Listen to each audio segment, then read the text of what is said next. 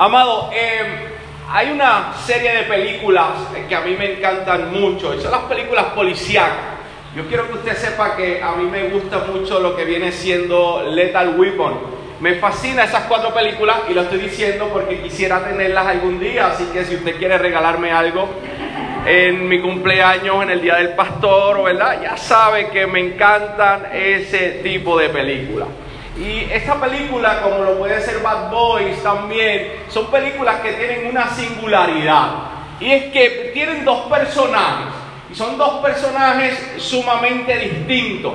Los personajes son distintos en su personalidad, en sus hábitos, en su práctica. Tenemos por un lado al que siempre sigue las reglas al que siempre sigue el libro policíaco y tiene que ser de una manera o de la manera que lo dice la policía. Y, y tenemos a esta persona que es todo lo contrario, lo hace a su manera, según sea el escenario, improvisa. Y bueno, que las cosas salgan como salgan. Vemos un contraste. Y de ahí el tema del sermón, contraste, vemos una oposición, una contraposición. Por un lado hay una persona que quiere seguir las reglas, por otro lado hay otro que no le interesan las reglas, sino más bien le interesa hacer las cosas de manera improvisada. La temática de la película o, el final de la película usualmente viene siendo que, bueno, se complementan. ¿no? Y entonces todo sale al final bien y todo este, tiene un final feliz porque uno era de una manera y otro era de otra manera. Y yo quiero hacerte entender que en la vida real no siempre es así. No siempre es así. No siempre dos personas que son polos opuestos terminarán complementándose para llegar a un final feliz. Y la Biblia nos muestra sin número de personajes que eh, terminan de una manera poco usual. Por ejemplo, si usted va al Génesis se dará cuenta que hay un Abraham y hay un Lot con dos personalidades distintas, con dos pensamientos distintos, los dos crecían en, ganado y uno tiene que elegir una cosa y el otro se tiene que ir a otro lugar. Uno se llena los ojos con el Valle del Jordán y otro se llena su corazón con las promesas de Dios. ¿Con qué llenas tu vida si con tus ojos o estás llenando el corazón con las promesas de Dios? Él sabía que si escogía Lot del Jordán, y esto es una, una nota al calce, si escogía el Jordán y él se iba al lado contrario donde quizás los ojos no se le llenaban, aún así Dios lo iba a bendecir, porque nos llenamos con las promesas de nuestro Dios. Tenemos por otro lado a un Esaú y a un Jacob con dos personalidades distintas que lamentablemente eh, la historia termina en una división por años largos hasta que Dios tiene que quebrantar el orgullo de, uno y del otro para poder restablecerlos otra vez. Así que no necesariamente eh, los polos opuestos se complementan. Y yo creo que Jesús nos está enseñando eso en la parábola del rico y Lázaro. Jesús nos cuenta que hay dos personajes y esos dos personajes son polos opuestos. Y yo quiero que entiendas esto. Uno es muy rico, el otro es muy pobre. Uno estaba dentro de la casa y el otro estaba fuera de la casa. El rico tenía comida y toda clase de lujos. El pobre tenía grandes necesidades. El rico estaba satisfecho y el pobre sufría. El rico era honrado por todos, el pobre era humillado. El rico es echado a la vez y el pobre llega al seno de Abraham. El rico tiene grandes personas que le admiran cada vez que éste hacía un banquete y las únicas o los únicos seres que admiraban al pobre eran los perros que lamían sus llagas. Un contraste abismal de un lado al otro lado, amado hermano. Sin embargo, sin embargo, a pesar de cada una de esas diferencias abismales que podemos ver del uno y del otro, la historia nos muestra que hay tres elementos que tenían en común. Y tú y yo los tenemos en esta mañana. Número uno, eran seres vivos. Número dos, por ser seres vivos, iban a morir. Y número tres, como iban a morir, iban a pasar por una eternidad. Yo quiero ahora hablarte de estos tres elementos que nos unen. Yo quiero hablarte precisamente de lo que enseña nuestro amado Señor y Salvador sobre la vida, sobre la muerte y sobre la eternidad. Así que permítame decirte que si tú estás en este lugar, no es casualidad que Dios te haya traído acá a escuchar este mensaje, porque Dios quiere hablarte sobre la vida, la muerte y la eternidad. Y lo primero que hace Jesús es colocarnos, obviamente, dos seres vivos, dos personas vivas en escena. Uno era tan rico que vestía de púrpura y lino fino. Era tan rico que demostraba un estilo de vida ostentoso para consigo mismo, dice la palabra, que hacía cada día banquetes con esplendidez. Él quería que lo admiraran.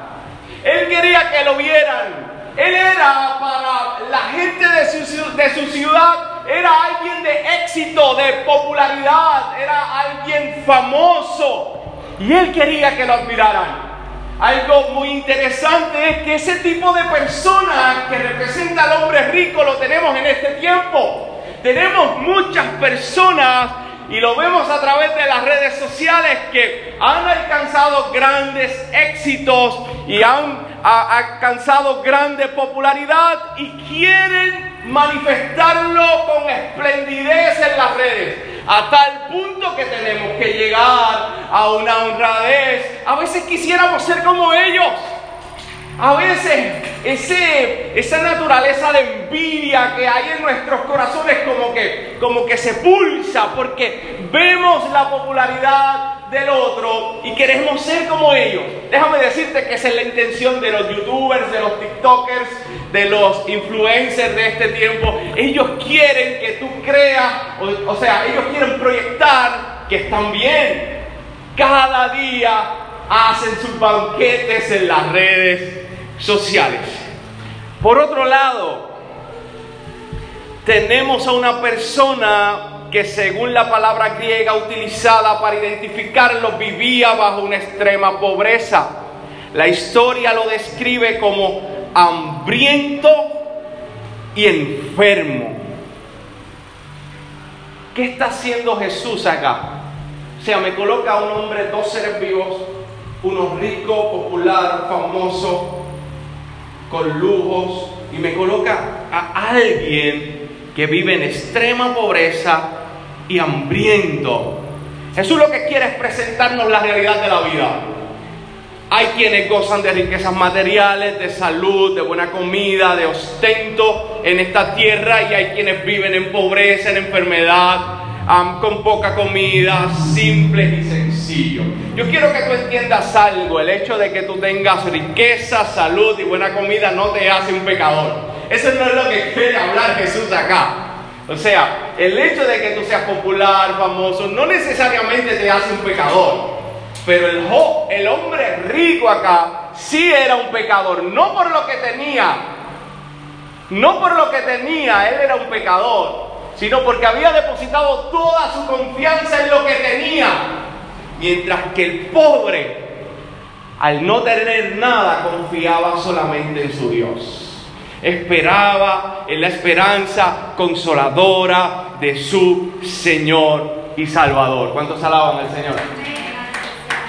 Así que a primera vista pudiéramos creer que tú, que la historia nos lleva a una a un deseo de conocer a este hombre rico, a un deseo de ver cuál es la fuente de su éxito, cuál es su estrategia, su método. Sin embargo, el punto de Jesús no es que tú conozcas al hombre rico, sino que tú conozcas a Lázaro.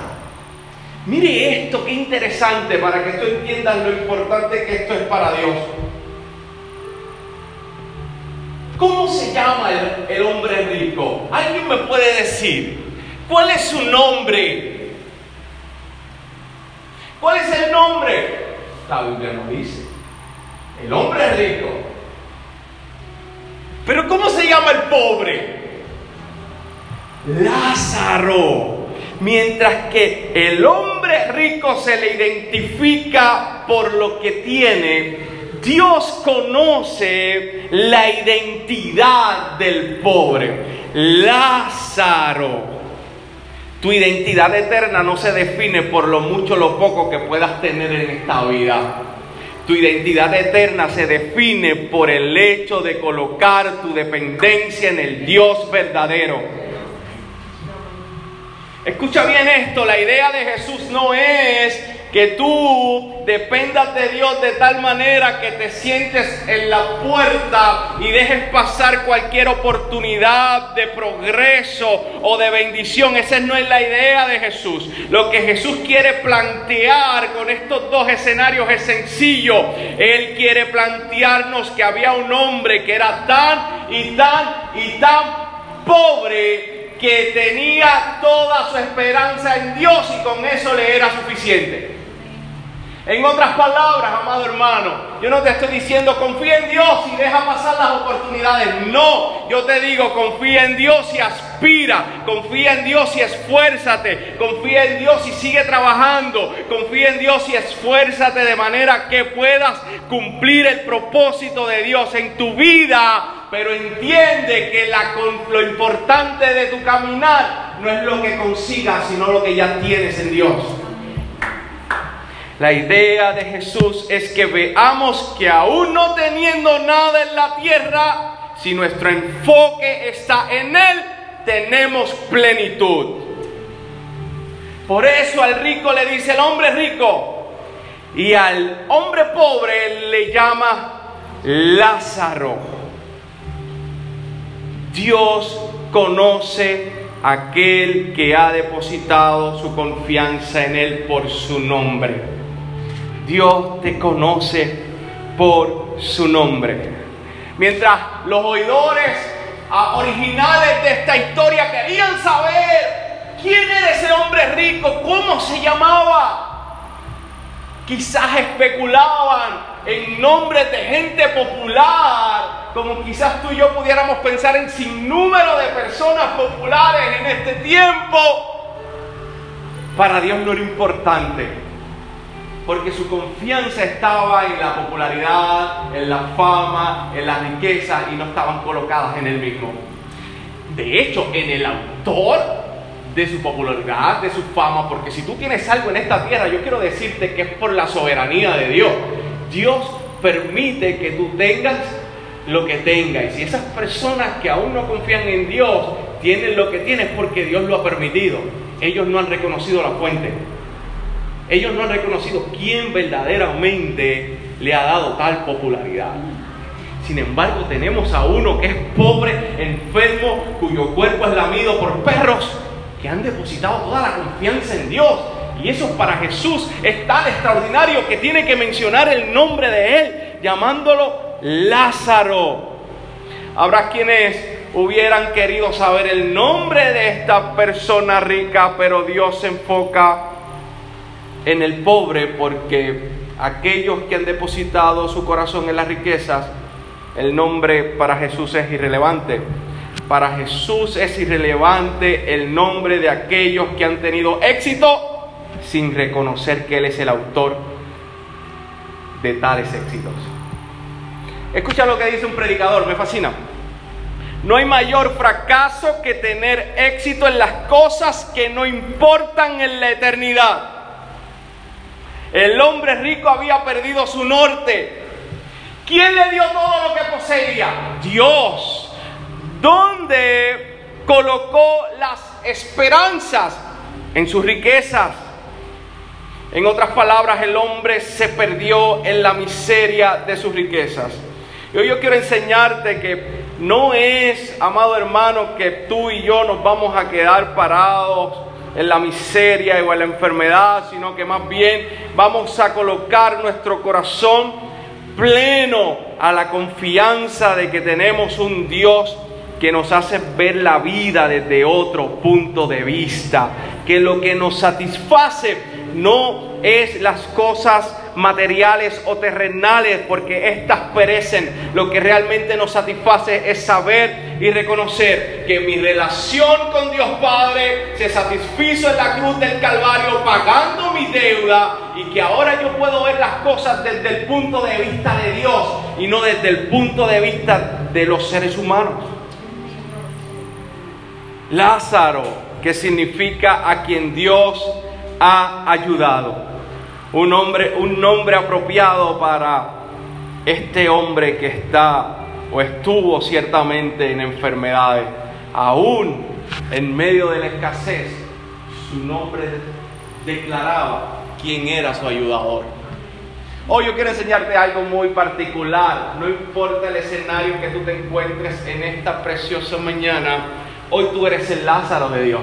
O sea, hoy tú eres ese ser que Dios ha determinado ayudar e incluso en los momentos más difíciles, en los momentos más adversos, en los momentos de más necesidad. Si te encuentras enfermo, si te encuentras herido emocionalmente, si te encuentras con bajo presupuesto económico, tranquilo, tranquila. Si tienes a Dios, lo tienes todo. Recuerda lo que dice Pablo en su carta que esta leve tribulación momentánea, simple y sencillamente produce en nosotros un cada vez y excelente peso de gloria. Entiende que Jesús mismo prometió estar con nosotros todos los días hasta el fin. No nos prometió una vida sin pruebas, sin enfermedades, nos prometió una vida con su compañía. Ahora bien, ah, ¿qué hizo Dios? ¿Qué hizo Dios si Lázaro vivió una vida ante los ojos de muchos miserables? ¿Qué hizo Dios? Dios le proveyó a Lázaro la ayuda esencial con el fin de que recibiera la vida eterna.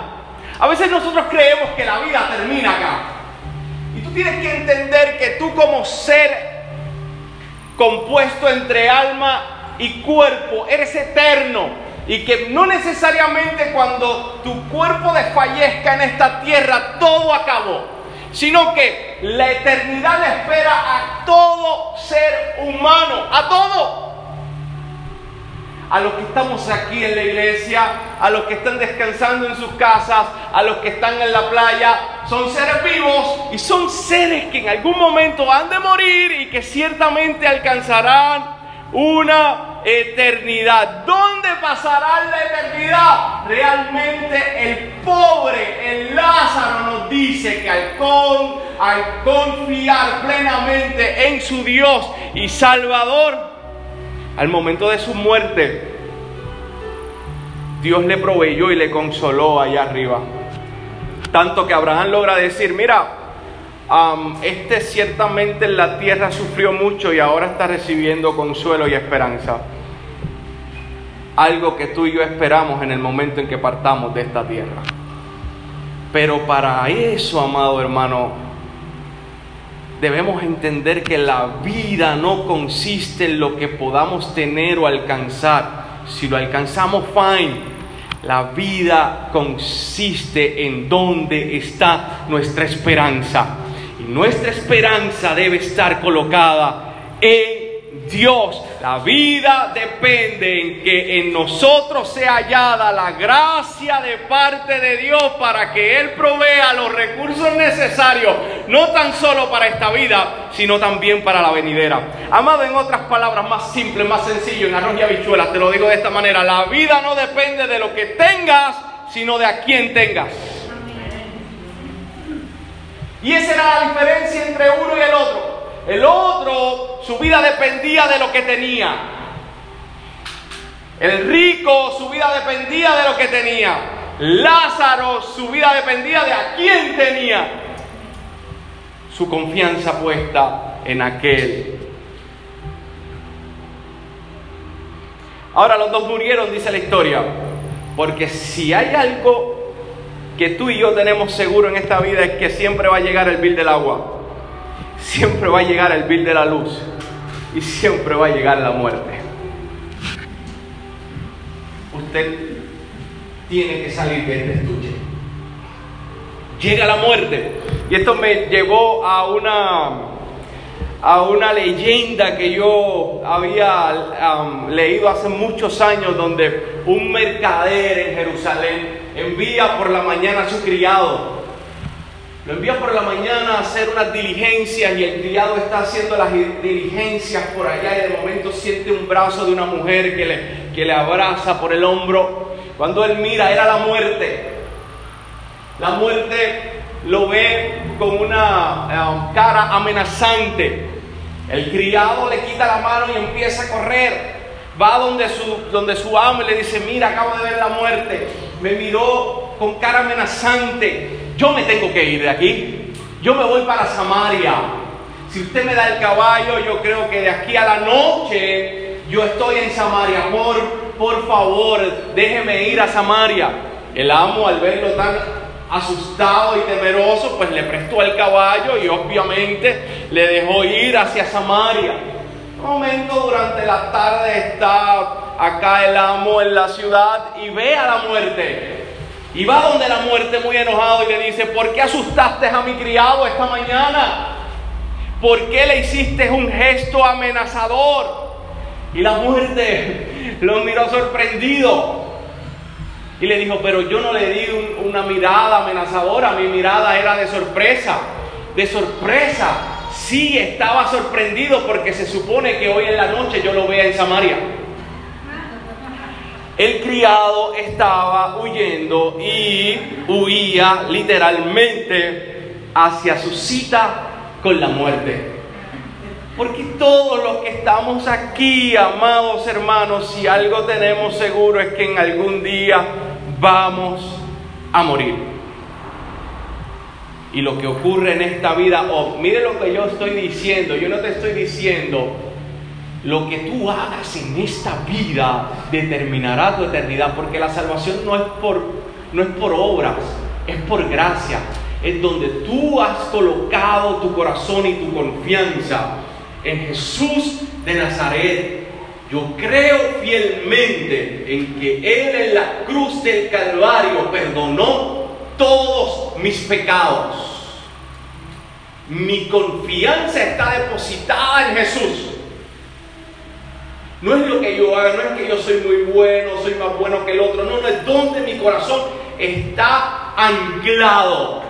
Mi corazón está anclado en Cristo, mi corazón está anclado en la cruz, mi corazón entiende que yo soy un pecador que yo necesito a alguien que pagara por mi deuda y ese alguien se llama Cristo, que Él murió, mas aún resucitó de entre los muertos. Yo creo que yo morí con Él y que yo resucito con Él a una nueva vida. Ahora las cosas no son como antes, ahora yo empiezo a vivir como Él quiere que yo viva. ¿Cuántos alaban al Señor?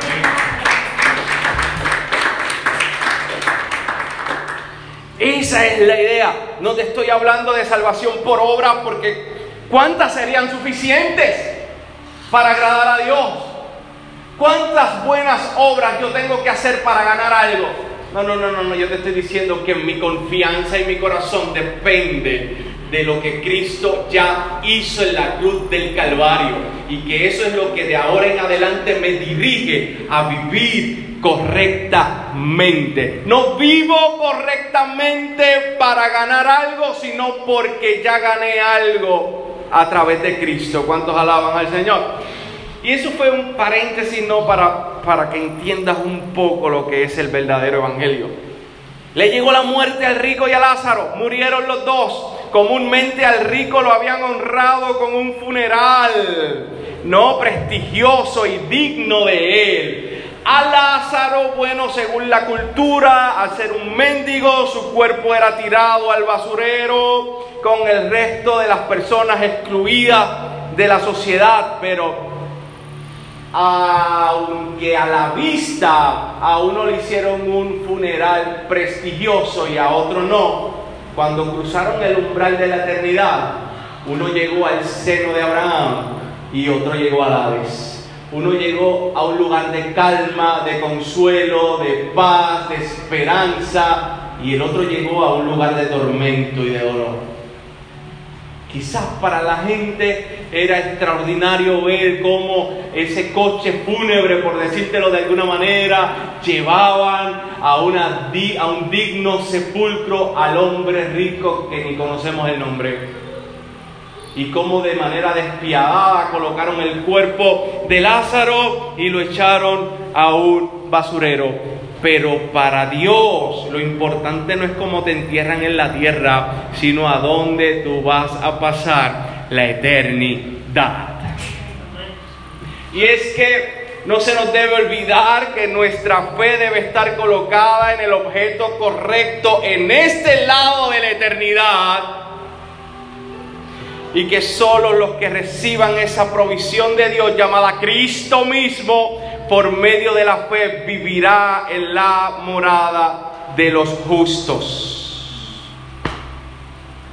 La vida es simple, la vida es sencilla, la vida no son Nike, Air Force o retro, la vida no es pantalones American Eagle o ¿qué es esto? Eh, Harley, como se diga, la vida, la vida no es lo que, lo que comemos, la vida no es lo que vestimos, como vestimos. La vida no es popularidad. La vida no es grandeza. La vida es simple y sencilla.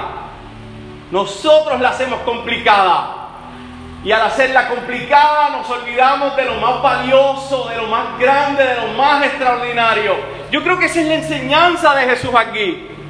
Mientras uno se llena los ojos de popularidad, de grandeza, Mira, había uno que nadie le hacía caso, solamente los perros para lamer sus.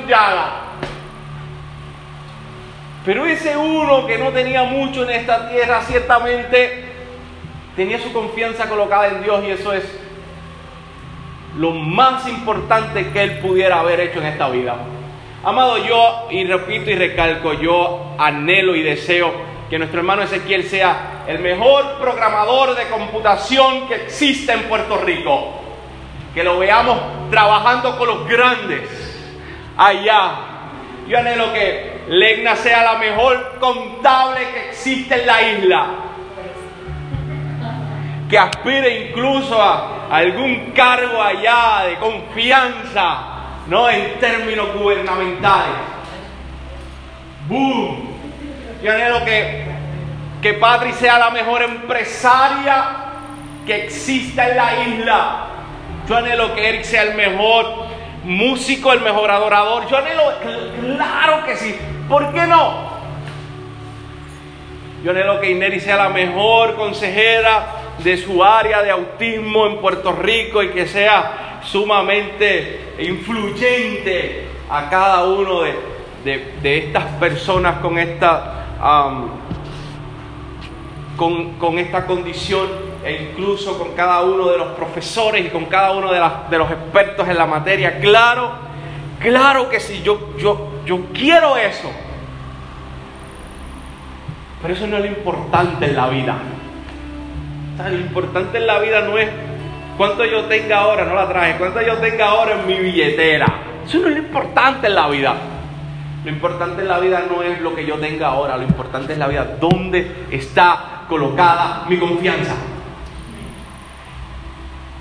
cómo yo creo en Dios, cuán cerca estoy de Él. Eso es lo importante en la vida, que reconozcamos a nuestro Creador, que entendamos que como criaturas le necesitamos no empece la circunstancia, no empece la enfermedad, no empece la situación adversa que estamos pasando. Mi confianza debe estar colocada en aquel que murió por mí en la cruz del Calvario, que dio hasta su última gota de sangre para que yo tuviera vida y la tuviera en abundancia. ¿Cuántos alaban al Señor? A simple vista, si le damos una mirada a la humanidad, veremos que hay personas que tienen mucho, hay personas que tienen poco, hay personas que tienen nada. Vemos distintos contrastes en la vida. Algunos tienen popularidad, otros no tienen popularidad, algunos tienen riquezas, otros no tienen riquezas, algunos tienen salud, otros no tienen salud. Sin embargo, todos tenemos tres elementos principales. que nos hace igual ante los ojos de Dios. Estamos vivos, vamos a morir y somos eternos. La primera y la segunda, hay coinonía en cada uno de nosotros. Estamos vivos, usted se toca acá, usted siente su corazón, yo lo siento el mío bastante acelerado, pero que esté bien. con ustedes no se puede, hermano. Estamos vivos y este corazón que está latiendo bastante va a dejar de latir. Yo espero que no sea ahora, pero va a dejar de latir. Pero la eternidad, unos irán a un lugar y otros irán a otro lugar. Ahí hay un contraste, ahí hay una diferencia. Todo va a depender de dónde has colocado tu confianza. Amado, yo te traigo esto para la iglesia para que no se nos olvide lo simple y sencillo de la vida. La vida no depende de lo material, de lo material, sino de a quién tenemos a nuestro lado, quién es nuestra confianza. Vivamos dependiendo totalmente de ese Dios que ha provisto el recurso para salvarnos, llamado Cristo. Vivamos pensando en la eternidad Vivamos para lo eterno. La vida no consiste en lo mucho que podemos tener. La vida consiste en quién está a nuestro lado. Y si ese que está a nuestro lado es Dios, lo tenemos todo. Padre, te doy gracias.